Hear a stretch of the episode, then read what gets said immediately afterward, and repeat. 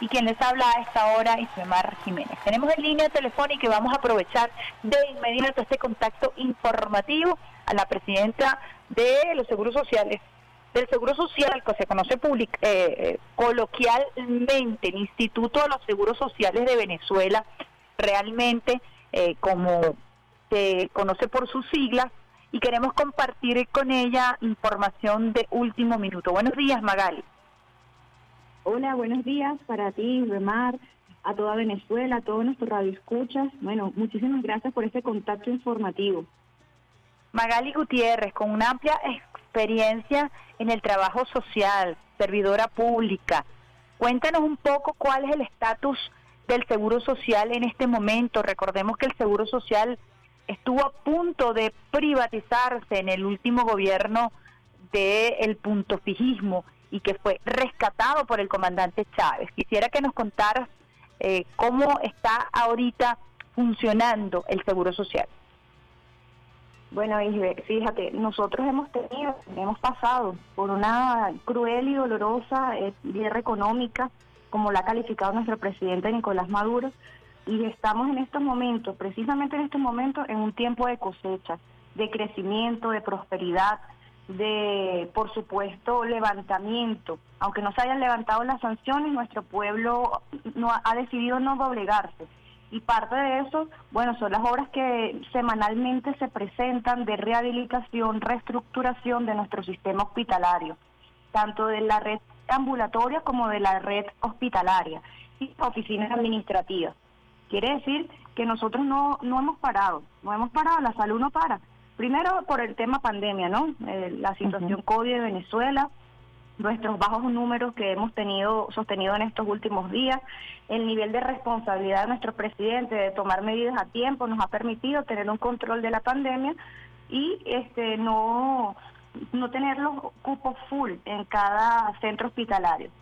Y con eso, bueno, hemos hecho rehabilitaciones, adecuaciones para atender a toda nuestra población. Hemos crecido, comenzamos teniendo al principio de la pandemia unas eh, 350 camas y ahora, ahora en este momento contamos con más de 1.950 camas en el área metropolitana de Caracas y 5.000 camas a nivel nacional. Eso quiere decir... Esto para atención de COVID esa situación de COVID.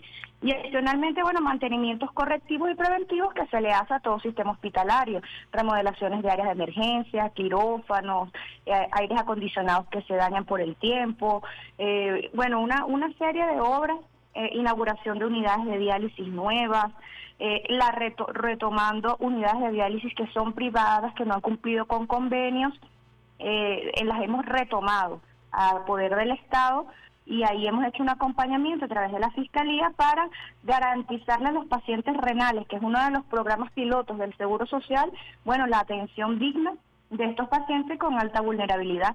Y no puedo dejar de mencionar nuestras farmacias de alto costo a nivel nacional que tener el tratamiento para el cáncer. A, propósito que terminó el, mes mundial del, sobre el cáncer de mama, tócate para que no te toque. Allí comen, esa, esta semana que acaba de culminar, entregamos para todas nuestras pacientes a nivel nacional que sufren de esta terrible enfermedad, bueno, unos ciclos de dos y tres meses de tratamiento que les va a garantizar tener su tratamiento completo hasta el mes de enero.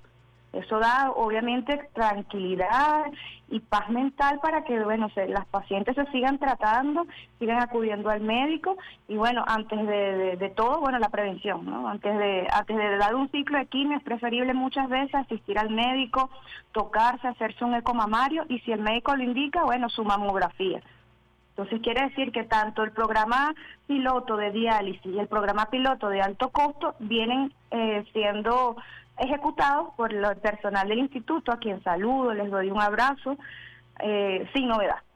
Entonces, Magali, Ajá, estamos hablando con Magali Gutiérrez, ella es eh, la presidenta del Instituto Venezolano de Seguros Sociales, quien nos está explicando un poco todo el trabajo que se ha venido haciendo eh, producto de este momento de impulso.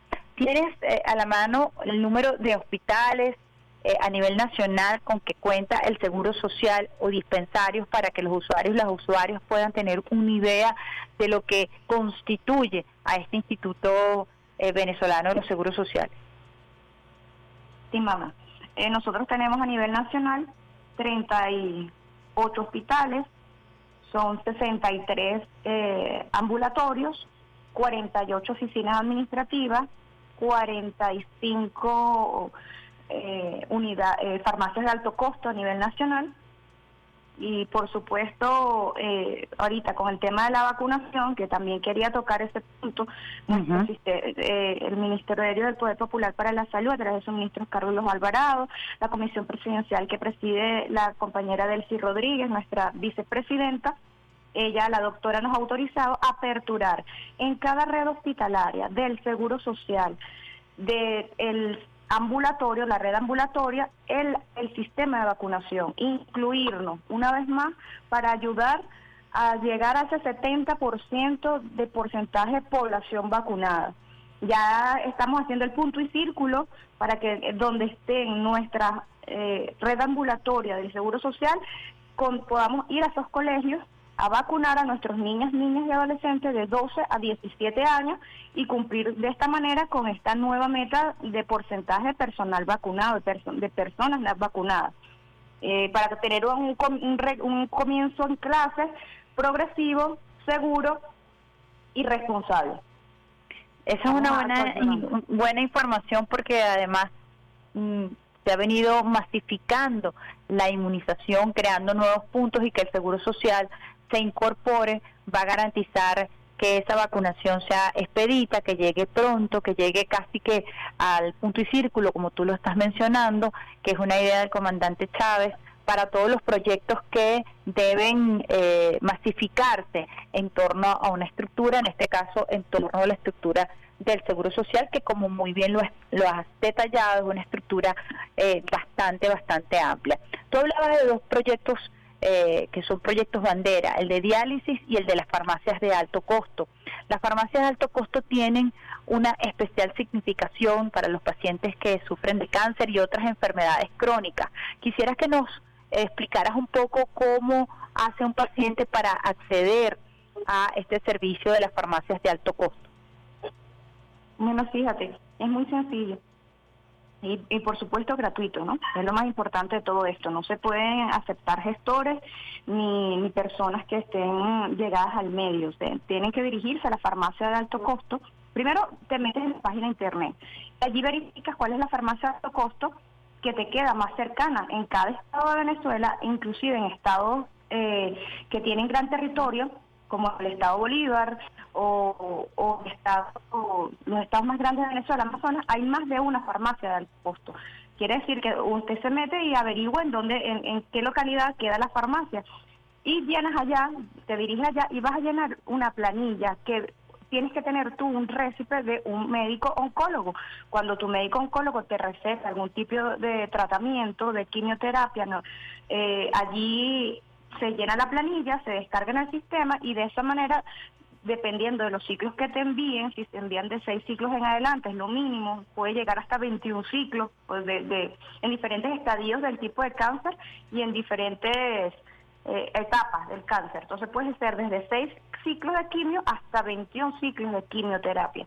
Y hay tratamientos de alto costo que son de por vida. Estos tratamientos de, alto costo, bueno, ya viene eh, con un componente social que ya se notifica al servicio social nuestro para que nuestros trabajadores sociales acudan al casa a casa para verificar, como es un paciente que ya va a estar anotado de por vida, bueno, tenemos que tener ese contacto permanente con el paciente, con sus familiares, para garantizar la búsqueda del medicamento cuando son medicamentos que, miren, lo tienes que tomar bueno, hasta, hasta el final de tus días. Entonces, bueno, se establece una conexión con el paciente, que no es simplemente, que yo creo que es una de las premisas del Seguro Social que son tan importantes que hacer un seguro más social, porque de allí, de, de ese contacto humano, es donde nosotros podemos verificar y garantizar que el ser humano está siendo tratado de manera integral, no solamente con su tema del medicamento, que ciertamente es muy importante, pero sí con el acompañamiento necesario, con un equipo de psicólogos, con un equipo de nutricionistas que te van a ayudar a pasar esta enfermedad o te van a ayudar a tener una calidad de vida distinta. Entonces es importante, sí, es muy importante el medicamento, pero también más importante aún es el acompañamiento, el acompañamiento. que puedan dar Correcto. Fíjate, otro tema que es muy importante, el tema de la diálisis, porque cuando arreciaron estas medidas coercitivas unilaterales, el tema de la diálisis se hizo complejo porque eh, nos impedían comprar todo el kit y todo lo que es necesario para que se pueda realizar eh, una diálisis. Cuéntanos un poco cómo ha sido ese transitar, cómo hemos logrado romper las sanciones eh, ya desde el punto de vista institucional, porque sabemos que todo el mecanismo del Estado es bastante complejo. Hablabas de que se han recuperado unidades y esto es muy importante porque también es, es esperanzador. Estamos hablando, como lo mencionabas, de tratamientos que son de por vida, ¿no? Y eh, recuperar una unidad de diálisis es darle vida a una persona que depende de esa unidad para continuar, ¿no? Correcto. Fíjate, no solamente, Ibe, estamos hablando del bloqueo económico y financiero, estamos hablando también de un ataque criminal. Cuando el presidente Nicolás Maduro se juramenta como presidente ante el TSJ, hace aproximadamente unos, unos tres años, no me equivoco, bueno, el Seguro Social sufrió un ataque. Se quemaron los galpones de las unidades de diálisis, conjuntamente con el galpón que llevaba el equipamiento médico desde el Hospital Darío Vivas de San Juan de los Morros. Eso fue un acto criminal organizado por la derecha, eso está plenamente demostrado.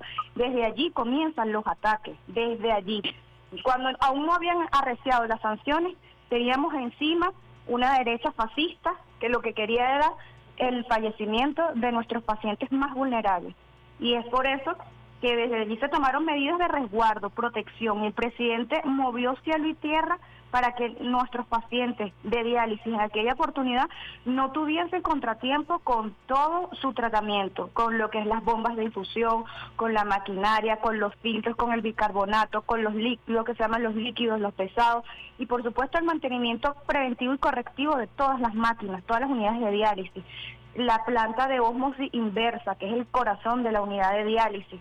Bueno, a todo eso se le preventivamente se le hizo mantenimiento. Y por supuesto, después del ataque criminal, bueno, ciertamente el bloqueo nos quería impedir, inclusive retardando eh, la, lo que es la naviera, el sistema naviero del, del, que nosotros contábamos para llegar las unidades de, diálisis, hacían escalas en puertos y los dejaban en los puertos esperando esperando obviamente que se atrasara el petitorio, se atrasara el pedido y los pacientes eh, bueno, pasaran trabajo.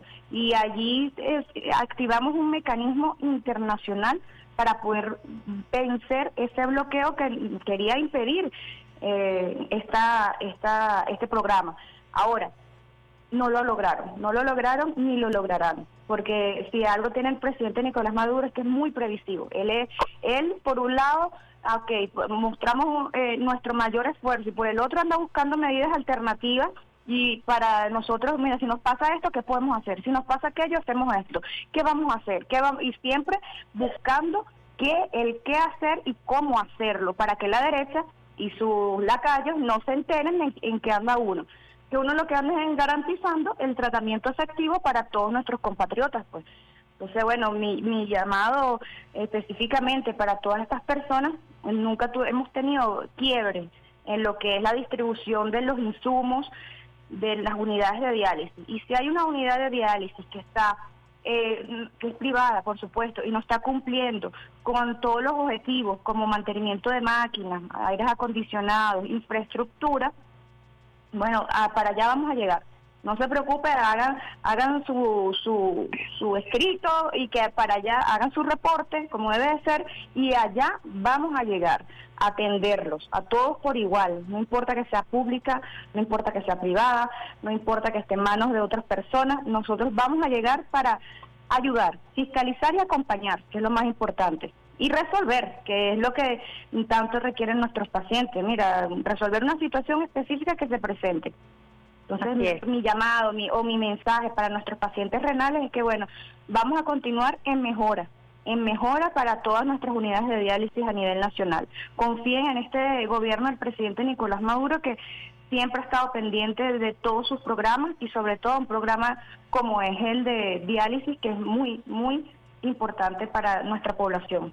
Muy sensible. Fíjate Magali, una de las eh, propuestas que hizo en torno a la salud pública el comandante Chávez fueron las clínicas populares. Las clínicas populares se convirtieron en un epicentro porque de manera transversal se atendían diversas patologías, incluso el tema odontológico. ¿Cómo va la concepción de la clínica popular? Eh, hace 15 días vimos cómo se estaba inaugurando un consultorio de odontología.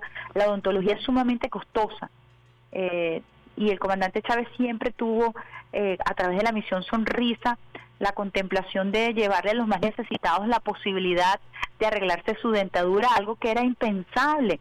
Por eso nos llamaban los desdentados, porque acceder a la odontología en este país y en cualquier país del mundo es sumamente costoso, más bajo el asedio, más bajo las sanciones. Explícanos un poco eso. Bueno, esa iniciativa surgió a través también de la misión José Gregorio Hernández, que para ese día estaba cumpliendo años, nuestra compañera Zoraida Ramírez, eh, que siempre ha estado, tiene ya siete años liderando el movimiento del CONAPDI y de la misión José Gregorio Hernández, bueno, siempre hemos estado en contacto permanente y, hemos eh, venido viendo que cómo, cómo se deteriora la salud de repente de alguna persona con discapacidad. Entonces, este, este consultorio que, que eh, colocamos al servicio del pueblo en la Clínica Popular del Valle, no solamente para personas con discapacidad, va a tener unos días de atención para cualquier persona que necesite eh, hacerse un trabajo dental.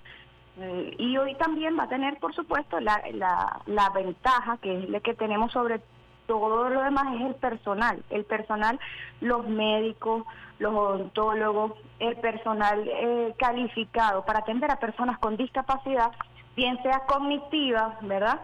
Eh, en un espacio aislado, cerrado, con poco ruido, para niños y niñas que lo ameriten, con un trato preferencial, no es una consulta de 30 minutos como puede ser en un paciente regular, sino que estas consultas suelen durar más, porque obviamente el paciente así lo amerita. Entonces vamos a tener esa ventaja sobre, sobre otros servicios de odontología, porque va a estar eh, el médico calificado para que esté allí junto al odontólogo encargándose del paciente. Y adicionalmente nuestros sillones odontológicos y con una unidad de cirugía maxilofacial. Esta unidad de cirugía maxilofacial, bueno, es una de las más costosas Usted puede preguntar en el sistema privado cuánto cuesta un tratamiento de eso y va desde los... La consulta solamente cuesta 80 dólares y de allí en adelante el tratamiento, bien sea el tratamiento de conducto, una extracción, una endodoncia, cualquier tipo de tratamiento que te puedan brindar eh, pasa de los 300 dólares, porque un paciente tiene que ir cuatro y cinco veces a una consulta. En nosotros, en el Sistema Público de Salud, Sistema Nacional Público de Salud, bueno, lo hacemos de manera gratuita. Y nuestro llamado siempre será que, bueno, acudan a, su, a la consulta, específicamente.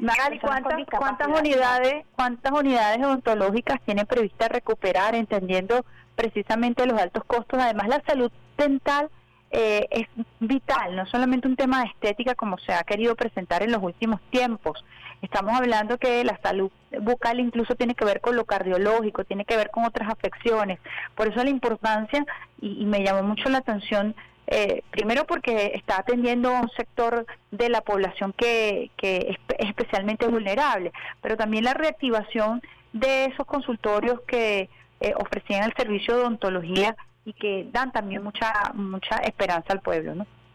Sí, correcto. Eh, nosotros tenemos cinco clínicas populares, ¿verdad? A todas ellas se le va a abrir su consultorio. Lo que pasa es que hay unas clínicas populares que, ejemplo, por ahí viene una sorpresa para nuestro pueblo en la clínica popular del Paraíso. Estamos ah, trabajando. esa, es una de las más queridas. sí, adecuando los quirófanos, adecuando unas áreas de hospitalización porque ahí, si bien es cierto, vamos a tener un consultorio, va a ser más pequeño, o sea, un consultorio más pequeño de dos puestos odontológicos para el tema de la salud bucal, pero se va a fortificar en el tema de operaciones e intervenciones quirúrgicas de alta complejidad que próximamente, bueno, esperemos que nuestro presidente, eh, una jornada de salud, pues nos dé la gran noticia de, qué es lo que se está haciendo en la Clínica Popular del Paraíso y que pronto va a ser para beneficio de nuestro pueblo como como lo como todo como todo lo que nosotros hacemos. Eso es, beneficio de la población, para nuestra población. Sí, es Magali. Fíjate que hemos hecho un recorrido eh, muy importante con respecto a, toda la situación o el balance del Instituto de los Seguros Sociales, quisiera eh, comentarte, ¿existe todavía algún problema con el tema de los insumos? Porque muchas personas van a un hospital de seguro social y todavía refieren que les piden comprar algunos insumos para poder realizarse alguna operación. Esto es así. Eh, ¿Nos pudieras explicar un poco eso? Porque siempre genera eh, duda y también genera mucha frustración. Eh, ah, voy a hacerme una, una operación, pero me están solicitando este eh, el material quirúrgico, etcétera. No, fíjate, efectivamente hay eso, lamentablemente, hay personas que se dedican a eso dentro del sistema de salud público, a solicitar, bueno, desde la gasa y los guantes hasta, hasta las agujas especializadas para la intervención. No es el deber ser, porque el presidente ha garantizado los insumos de nuestros hospitales, de nuestro sistema hospitalario. Tiene que ver más con un tema de distribución, de distribución y de control de cada servicio hospitalario. De repente en el Hospital Miguel Pérez Carreño, que es uno de los hospitales más grandes del área metropolitana de Caracas, que tiene muchas muchas especialidades como neurocirugía, cirugía de la mano, este, traumatología, son eh, operaciones que son súper complejas y puede que a uno de estos servicios pues de repente soliciten algún material específicamente, una prótesis de cadera, eh, tal vez puede, te pueden solicitar eh, un material auditivo para audiofonetría, un material auditivo prótesis, eh, prótesis para los oídos. Algo específico, por alguna especialidad, pero no es el deber ser. El deber ser es que nosotros tengamos y que lo tenemos eh, garantizado a cada paciente su intervención. Y lo que sí hay que hacer es, bueno, mira, poco mayor control y yo me comprometo con nuestro pueblo a hacerlo, a, tener un mayor control en el tema hospitalario para que no pidan todo, porque hay cosas que efectivamente específicas que no tenemos, pero la mayoría de las cosas las tenemos, que es el que son los medicamentos ampollas que se utilizan para cualquier tipo de intervención quirúrgica. Tenemos también antibióticos que se utilizan en todas nuestras especialidades también, son antibióticos de alto espectro. Ah, eh, antibióticos de ah, estamos en vivo y esas cosas pasan. Eh, estamos eh, conversando con Magali Gutiérrez y anda con su perro allí en la casa que, que también quiere formar parte de la entrevista. sí, vale. Eh, Continuamos entonces con ese me la conseguí en Charallado, dice, esta perra en serio, se llama Lucía y me la conseguí en Charallave hace unos dos años, tres años y bueno, ahora vive conmigo, pues ya la rescaté de la calle, una situación bien precaria, que también, bueno, a mí me dicen que si yo formo parte de la, yo soy misionera de la misión Nevado, porque me la paso en eso, y todos los que me conocen saben perfectamente que eh, todos los servicios del Seguro Social, casi todos tienen un, una mascota. Tenemos a Okumo y Añame del Servicio de Alimentación, y tenemos también a Tornillo y a Tuerca del Servicio de Logística. Entonces, ah, bueno, pero eh, forma parte también del trabajo humano que hay que realizar con con los perritos, con las mascotas y con los animales, porque hablan mucho de la sensibilidad.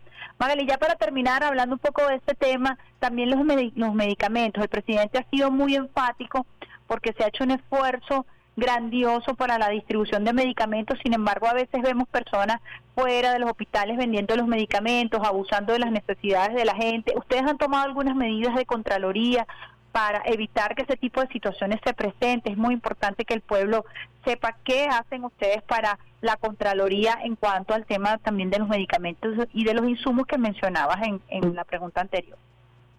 Bueno, efectivamente ahí hay un equipo multidisciplinario que también está el CICPC eh, involucrado, los organismos de seguridad del Estado, la Milicia Nacional Bolivariana, todos los organismos de control y fiscalización. En cada eh, hospital del Seguro Social está los milicianos y milicianas quien hace contacto con el jefe de la SOBI, de su entidad, para aprender a estos sujetos que de mala manera, bueno, quieren perjudicar al pueblo, sabiendo que hoy puede ser tu madre, mañana puede ser tu hermana, mañana es tu tía y somos todos una misma familia.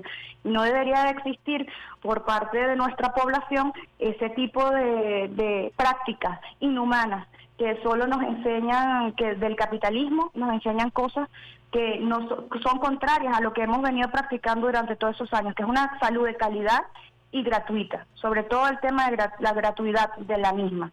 Entonces, no, muchas veces hay personas que se dedican a eso y nosotros estamos encima, porque nosotros tenemos una unidad de control y pérdida en cada hospital que con ellos se ponen de acuerdo con la SODI y eso lamentablemente para nosotros diariamente se consiguen con personas eh, no solamente en las paradas de autobuses, sino en las zonas aledañas, sino inclusive a, personas que se llevan los medicamentos a su casa. Los extran del hospital están en su casa y venden por internet, por WhatsApp, por los grupos de, la, de las residencias, venden estos insumos. Entonces allí nosotros, bueno, mano, la mano de hierro, mano de hierro y como lo, lo estableció nuestro presidente, no podemos tener contemplaciones con personas que delictivas que se dedican a hacerle hacer la vida de un ser humano miserable. esas miserias humanas que de personas practicantes, bueno, eso se les va a acabar, porque aquí hay un peso de la ley que les va a llegar con todo tarde o temprano van a caer esa red, esa pequeña red que hay allí de personas inescrupulosas, que uno no puede juzgar a todo el sistema público nacional de salud, a los 49 mil trabajadores que conforman el Seguro Social, por una un, un menos del 1% de bandidos que, que hacen esas prácticas, pues. Tu mensaje a los venezolanos y las venezolanas que ahora nos están escuchando en todo el territorio nacional. Varios mensajes. El primero, asistan y acudan al sistema de vacunación en la red ambulatoria. Es muy importante. Punto de vacunación masivo, bien sea del Seguro Social, del sistema público de salud, del Ministerio de Barrio Adentro, porque también autorizaron a unos compañeros de Barrio Adentro a, través de su CDI a colocar vacunas. Entonces, a todos nuestros puntos de vacunación, acudan, vacúnense, lleven a sus hijos a partir de los 12 años hasta los 17 a ser vacunados. Eso es muy importante para terminar nuestra lucha con la pandemia, para ganar todos eh, en salud. Muy importante el tema de la vacunación. Segundo, si usted todavía no es pensionado porque acaba de cumplir la edad, nosotros manejamos un sistema de 100% pensiones. Mensualmente el presidente autoriza las pensiones de todos aquellos que han cumplido años, bien sea por vía de gracia o por vía regular y eso se solicita a través de las oficinas administrativas del Seguro Social. Acude a su oficina administrativa para que nosotros le podamos comenzar a pagar la pensión. Y por supuesto, tengan confianza en el sistema de salud. No esperemos a sentirnos mal para seguir cuidándonos. No esperemos a que me dé un dolor para asistir al médico. nuestros hospitales y nuestros centros de prevención de enfermedades están dispuestos allí bueno, 24 horas para atender a un paciente a través de su consulta externa.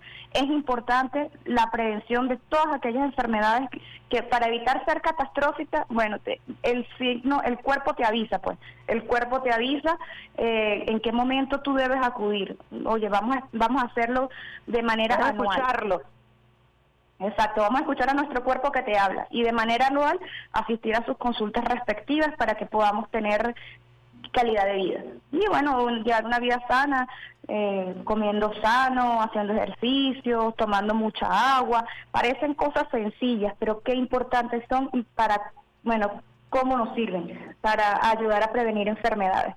Entonces sigan confiando en este gobierno del presidente Nicolás Maduro, de esta humilde servidora, que solamente es un soldado de la revolución bolivariana, que vamos a seguir trabajando y dando todo por el todo para una salud digna, de calidad, como lo soñó nuestro comandante Hugo Chávez. Bueno, muchísimas gracias Magali Gutiérrez, quien es presidenta del Instituto Venezolano de los Seguros Sociales, por esta entrevista que habíamos tratado de concertar hace algún tiempo y que finalmente hoy se dio. ¿Cómo se llama la perrita, Magali? Lucía. Lucía, saludamos también a Lucía que ha estado participando con nosotros, muy pendiente también este, lo hacemos desde el, desde, desde el corazón porque también nos encantan los perros y sabemos que las mascotas son parte importante, incluso para los procesos de sanación. Eh, Magali, las, las mascotas y, y, las mascotas que acompañan incluso a las personas con discapacidad. Le damos nosotros también nuestro abrazo a todas aquellas personas que forman parte de la misión Nevado, también a la gente de la misión José Gregorio Hernández que trabajan de la mano contigo también para resolver muchísimas situaciones de manera mancomunada y a la gente del Ministerio del Poder Popular para la Salud. Muchísimas gracias, Magali Gutiérrez. Un, un abrazo a todos nuestros héroes y heroínas de la patria que trabajan con el sector salud. Para ellos, miles de bendiciones. Ok, muchísimas gracias. Estábamos conversando entonces con Magali Gutiérrez, presidente del Instituto Venezolano de los Seguros Sociales, en una entrevista eh, con muchísima información para ustedes, usuarias y usuarios del Sistema Radio Nacional de Venezuela. Vamos a ver con qué vamos a esta hora, muchachos, allí en la cabina.